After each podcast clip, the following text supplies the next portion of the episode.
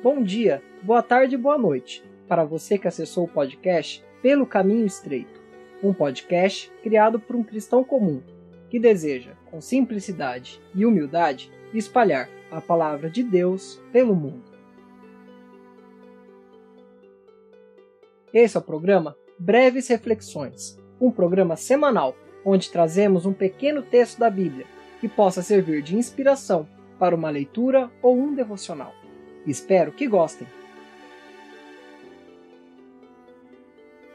Cantares 1,13 diz: O meu amado é para mim como um ramalhete de mirra, posto entre os meus seios. Certa vez, o grande pregador inglês Spurgeon, do século XIX, comparou a mirra com um tipo de Cristo. A mirra é uma especiaria muito presente na cultura oriental representando riqueza e preciosidade. Interessante pontuar suas propriedades curativas, desinfetantes, e como Jesus fez isso retirando de nós os nossos pecados, que era uma doença grave em nossa carne.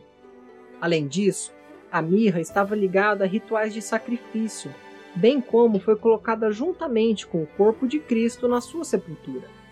Assim, podemos ver essa metáfora muito interessante entre as propriedades curativas espirituais que Cristo, em sua morte sacrificial, nos deu, nos livrando das nossas ofensas e pecados, com as propriedades curativas físicas da mirra. Outra relação que pode ser feita nesse texto é o motivo pelo qual a mirra está em formato de ramalhete, de pacote, de trouxa. Nesse sentido, podemos ver que Cristo não é um galho, ou uma pequena quantidade de mirra, mas é um pacote cheio, repleto, completo, muito mais que o suficiente. É abundante em todas as nossas necessidades terrenas e espirituais. Quando necessito de sua intercessão, de seu cuidado, de sua cura, ela transborda em mim, concedendo-me muito mais que aquilo que imaginamos. A trouxa de mirra também representa a diversidade de funções e de capacidade do Rei Jesus, bem como a sua complexidade redentiva e histórica. Ou seja, ele é um com o Pai, em toda a plenitude do corpo de Deus, sendo o único e perfeito profeta, o Rei e o sacerdote, bem como estando presente como advogado, amigo, esposo, pastor e intercessor. Além de todas essas funções e atribuições maravilhosas, Cristo se apresenta em diversas formas no tempo e na eternidade, como Verbo, como Filho, como Filho do Homem, como Cordeiro, como Leão, possuindo uma vida eterna, mas também passou uma vida aqui na terra. Morreu e foi ressuscitado, ascendeu aos céus e virá uma segunda vez. E onde normalmente colocamos algo tão precioso dentro de um recipiente fechado, como um baú ou como um cofre, e fazemos a mesma coisa com Cristo, colocando-o dentro de nossos corações.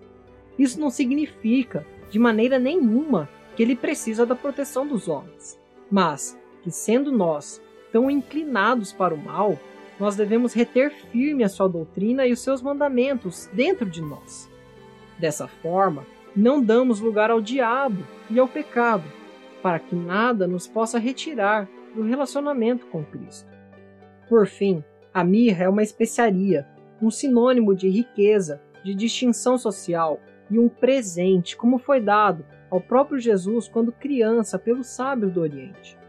Dessa forma, a relação que podemos fazer é como a sua graça alcança aquele a quem Deus quer e o distingue do redor do mundo. Deus Pai dá àqueles a quem deseja salvar ao Filho, e o Filho se revela a eles. E ninguém que foi dado a Cristo se perde, como lemos em João 6, a partir do versículo 35.